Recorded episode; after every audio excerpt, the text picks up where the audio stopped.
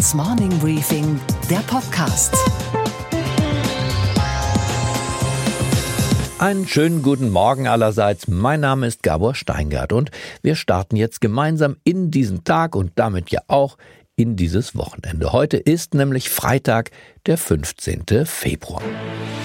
This is CNN Breaking News. Heute Nacht sind in den USA wahrlich historische Entscheidungen gefallen im Weißen Haus. Der Präsident will den nationalen Notstand ausrufen, um damit den Bau seiner Mauer an der Südgrenze der USA im Alleingang durchsetzen zu können. He's also planning to declare a controversial national emergency to secure border wall funding that was not der nationale Notstand, den Trump da ausrufen möchte, herrsche an der Südgrenze der USA, sagt seine Sprecherin. Die Fluchtbewegung aus dem Süden des Kontinents in Richtung des reichen Nordens sei eine menschliche Krise und eine Sicherheitskrise für die Vereinigten Staaten, ließ er Sarah Huckabee Sanders mitteilen. Aber was genau bedeutet das? Wir schalten jetzt zu unserem Korrespondenten Peter Ross Range in Washington. Peter, good morning. Good morning, Gabor. What has really happened tonight? What does it mean for your country? Gabor, the president's plan to declare a national emergency is really just politics by other means. The president lost another round on Thursday. Congress passed by large majorities a bill that gave him only a fraction of the money he demanded for a wall on the border with Mexico. So the president is hitting back by invoking a 1976 law designed to allow quick presidential action for emergencies like terrorist attacks or even an outbreak of epidemic disease like the swine flu in 2009. President Obama actually used the same law to guarantee protected status for immigrant children in America before they were about to be deported. But the law has never before been used for a massive military construction project like the president wants. Many in Congress, including some Republicans, think it will set a dangerous precedent. The Democrats are outraged, of course. Do they have any chance to stop the president? Well, they'll try. Democrats in Congress are expected to pass a resolution restricting the president in the House, but it probably will not pass the Senate and certainly would be vetoed by the president. There will also certainly be legal challenges, and it will almost certainly end up in the Supreme Court, where there is a five to four conservative majority, but also a long-standing resistance to expanding presidential power. Das war Peter Ross Range direkt aus Washington. Vielen Dank, Peter. Unsere Themen heute. Die Deutschen und die Rente, ein Missverständnis. Obama und die Kraft der Worte, ein Gespräch. Und zwar mit seinem Redenschreiber Ben Rhodes, der als 28-Jähriger bei dem damals noch unbekannten Jungsenator aus Chicago anheuerte. A president uses millions of words in public, and you don't know which words are going to come to have a a certain meaning in history. Unsere Börsenreporterin Sophie Schimanski erzählt uns jetzt gleich, was beim weltgrößten Vermögensverwalter der Firma BlackRock alles falsch läuft. Und Peter Gauweiler kennt eine Alternative zur europäischen Düsternis, die er uns gleich verraten wird. Es geht um einen neuen, einen vielleicht etwas weniger ängstlichen Blick auf den Mittelmeerraum. Ich denke, wir müssen alle was tun, damit Europa wieder mehr Perspektiven bekommt.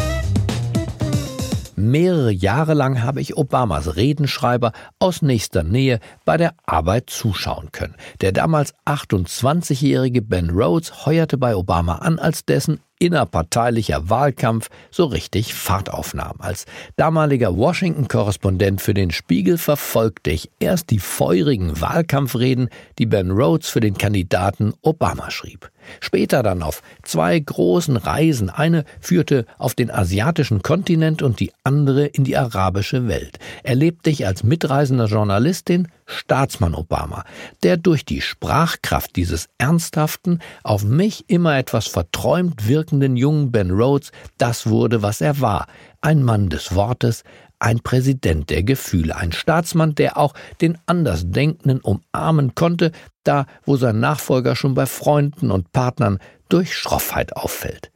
Eine Obama-Rede, verfasst von Rhodes, hatte es besonders in sich. Es war die Rede in Kairo am 4. Juni 2009. Nach den Terrorangriffen radikaler Muslime auf das Pentagon und das World Trade Center am 11. September 2001. Nach dem Krieg gegen den Terror. Our war on terror begins with Al-Qaeda. But it does not end there. It will not end until every terrorist group of global reach has been found, stopped, and defeated. Von Obamas Vorgänger George W. Bush so bezeichnet, war dies die große Versöhnungsgeste gegenüber der muslimischen Welt, vorgetragen in der altehrwürdigen Universität von Kairo im Herzen des Islam, sprach da der Amerikaner und Christ Obama an diesem sonnigen Tag. Die Überschrift der Rede A New Beginning, Ben Rhodes, mittlerweile auch zum stellvertretenden außenpolitischen Berater des Präsidenten aufgestiegen, Dienstsitz Weißes Haus, Air Force One, hatte sie verfasst. Er saß jetzt in der ersten Reihe und ich irgendwo mittendrin, unter den feierlich gestimmten ägyptischen Studentinnen und Studenten. Es war ein großer Moment, in dem die Worte zu funkeln begannen. The people of the world can live together in peace. We know that is God's vision.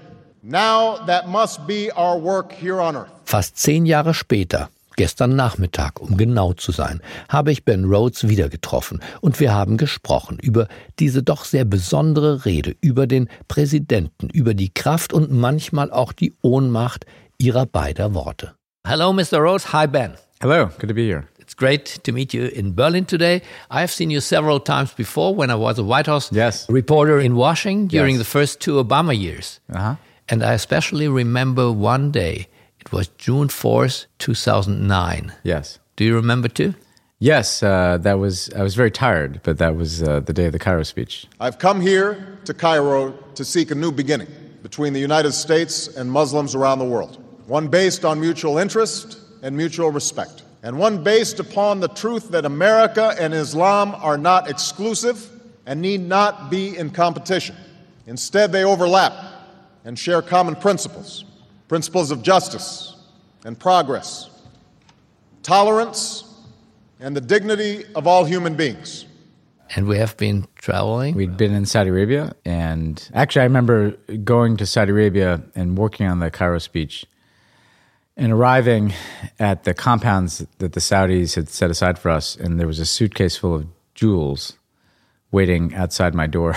and I thought for a moment that they might be trying to bribe me because they knew I was writing the speech, but it turned out they gave a suitcase full of jewels to everybody. How important was this speech for you? uh, For And you as a that- we, we couldn't keep the jewels. I just wanted that to be clear. um, it was important. I mean, look, we had run on a campaign of trying to change the policies of the Bush administration in a lot of ways, but particularly on issues related to the Middle East and terrorism, ending the Iraq War, kind of turning the page on the chapter of the last eight years. And the Cairo speech was a part of indicating to the world.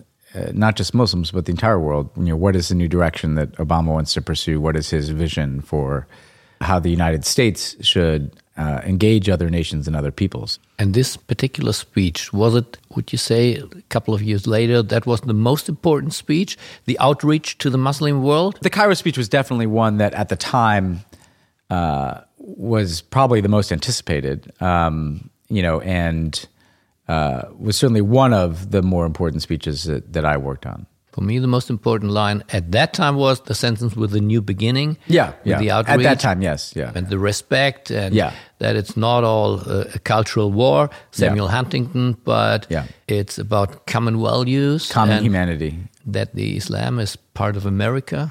Let there be no doubt Islam is a part of America. And I believe that America holds within her the truth that, regardless of race, religion, or station in life, all of us share common aspirations. Later on, I have seen another sentence that sometimes it's not only about words or that words are not enough. Words alone cannot meet the needs of our people.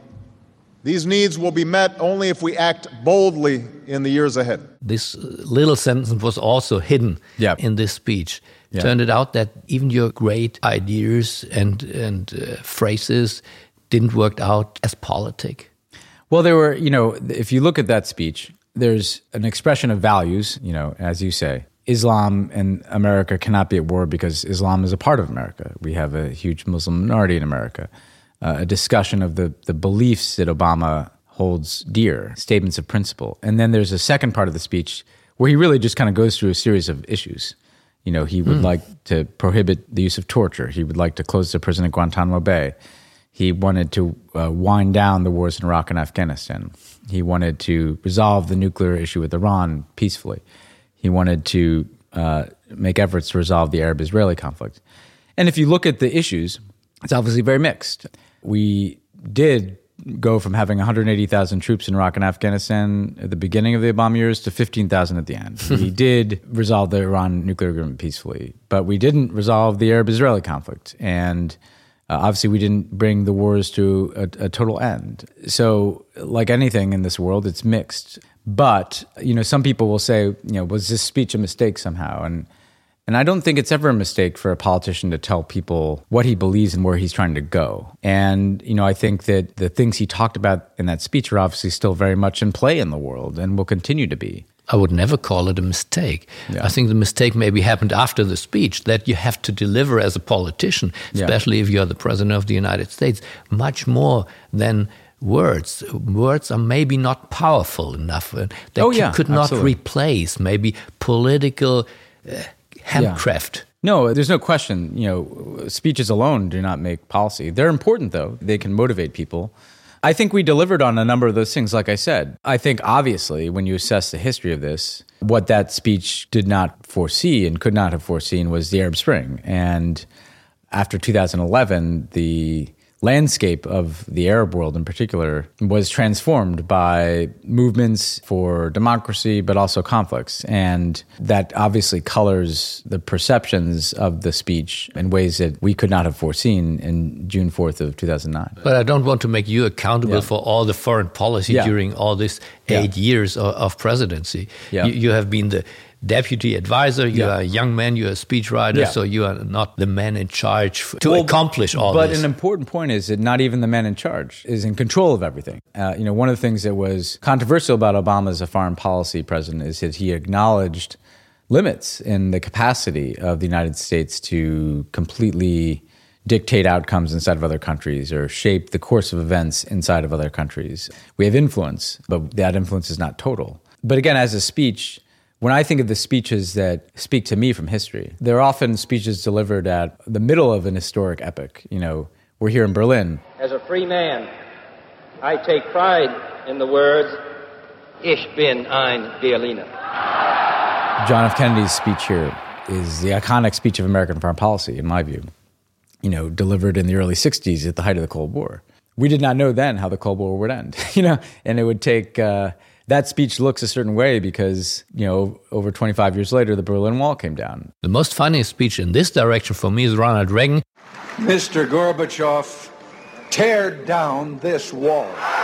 At that time, all journalists, we thought silly, stupid Yeah. Americans. A Yeah. very naive thing Yeah. to address this kind of wish to Mr. Gorbachev Yeah. in a Cold War situation. Yeah. And later on, this speech became visionary. Yeah, and it did. And in part, by the way, because Gorbachev was visionary. You know, it took Reagan and Gorbachev to achieve that. A man meets the moment. That's the nice American expression for what Yeah. we are talking about. Yeah, You need both. You need the man and the moment. You need the man in the moment. And, you know, we are in a complicated and difficult moment now. But it may be that, you know, I like to say that, you know, when I consider what Obama's legacy will be, what I realize is we don't know. Because if 20 years from now, American politics looks like Obama. Uh, It's more progressive, it's more diverse. There's been progress made on top of the things he did on healthcare and energy and other issues.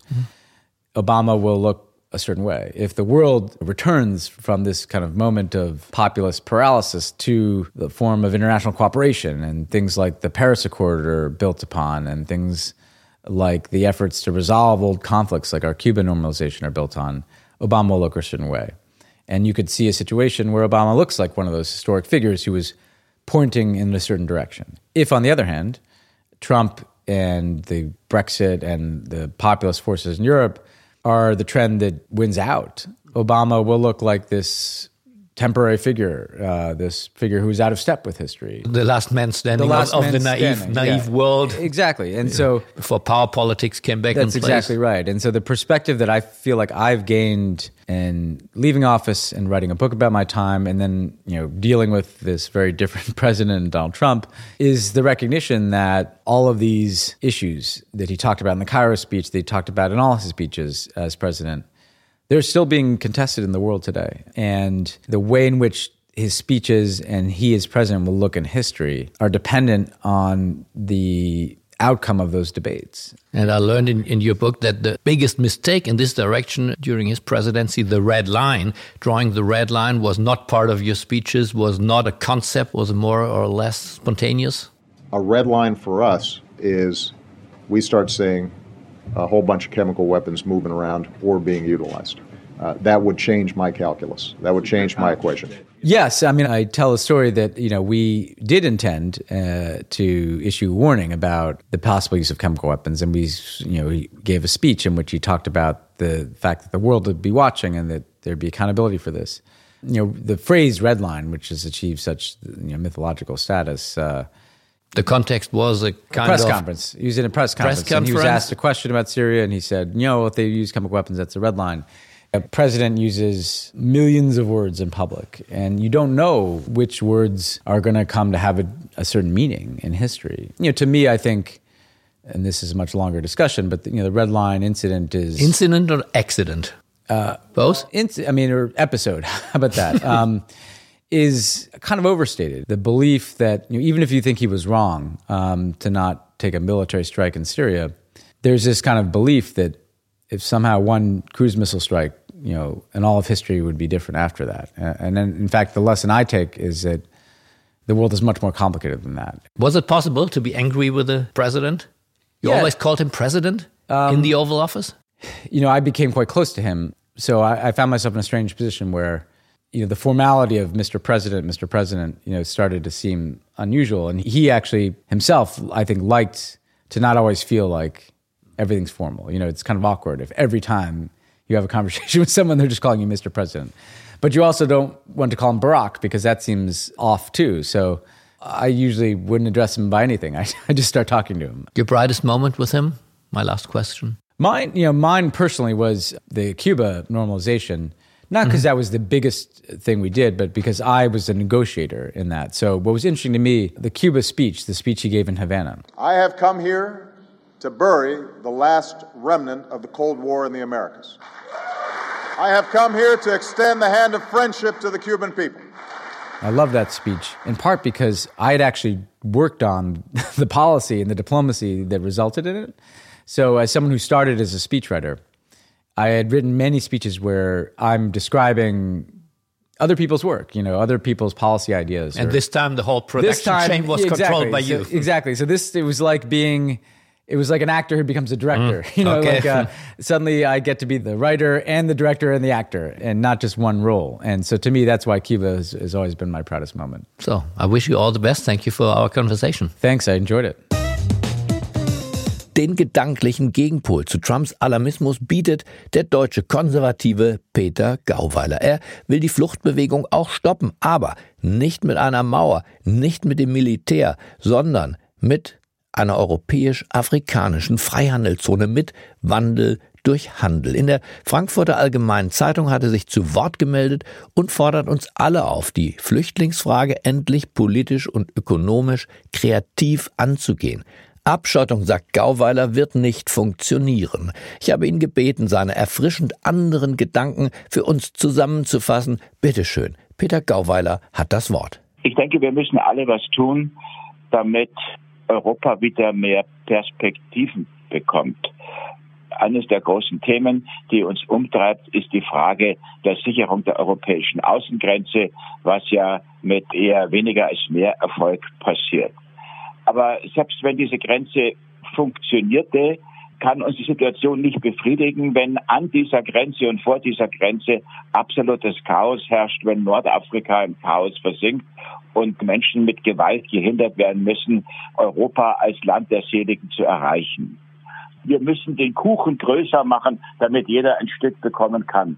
Es gibt jetzt aus China eine ganz große und interessante neue Initiative, die Kraft und Hoffnung vermitteln kann. Das ist die neue Seidenstraße, für die die Chinesen für die nächsten zwölf Jahre über 26 Milliarden Dollar in die Hand genommen haben. Und diese Seidenstraße hat einen maritimen Zweig durch das Mittelmeer.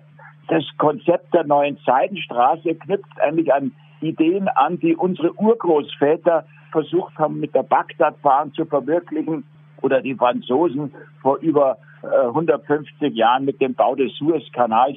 Ich denke, wir sollten die Initiative der Chinesen aufnehmen und nicht gleich wieder Angst haben, dass wir dann der totalitären Versuchung nachgeben. Im Gegenteil, wir werden zu einer besseren Ebene kommen, wenn wir hier gemeinsam mit dieser Initiative für die neue Seidenstraße als Europäer beginnen, neue Metropolen, neue Wirtschaftsmetropolen am Mittelmeer auf der afrikanischen Seite zu errichten. Ich glaube, dass wir um das Mittelmeer herum etwas machen sollten, was man vielleicht eine neue EFTA nennen könnte.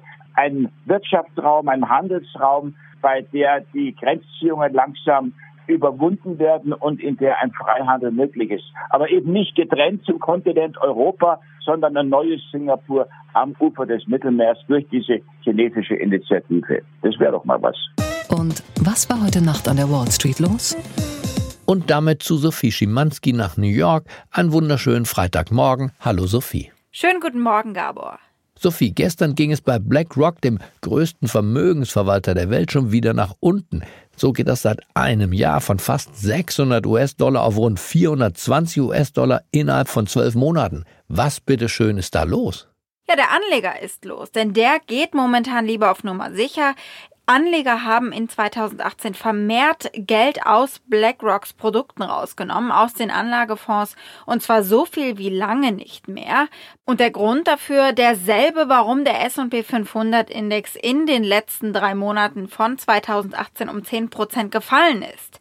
Die widrigen Bedingungen für den Aktienmarkt, und wir haben oft drüber gesprochen in Vergangenheit, Gabor, das sind die Sorgen vor Handelskonflikten und vor den steigenden Zinsen. Das sagte auch auch Vorstandschef Larry Fink letzten Oktober schon. Und was, Gabor, geht eigentlich gar nicht? Dass die Deutschen beim Thema Altersvorsorge immer zuerst an den Staat denken. Und wenn sie nicht an den Staat denken, dann an die ihn regierenden politischen Parteien. Denen, und das ergab gestern eine Umfrage des ARD Deutschland Trend, trauen die meisten Deutschen nicht über den Weg, zumindest nicht, wenn es um die Rente geht. Am ehesten noch CDU und CSU mit einer Zustimmungsrate, was die Kompetenz in rentenpolitischen Fragen angeht, von 23 Prozent. Aber FDP, Grüne, AfD belegen in dieser Kompetenzhitparade die Verliererplätze unterhalb der 5 Prozent.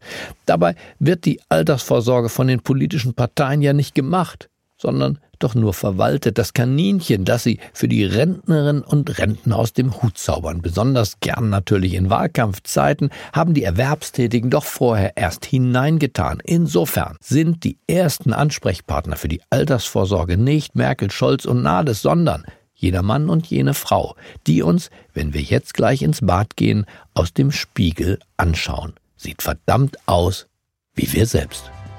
Ich wünsche Ihnen einen beschwingten Start in das Wochenende. Bleiben Sie mir gewogen. Wir hören uns wieder am Montagmorgen. Ausgeruht und entspannt, selbstverständlich. Ich freue mich jetzt schon auf Sie. Herzlichst grüßt Sie Ihr Gabor Steingart.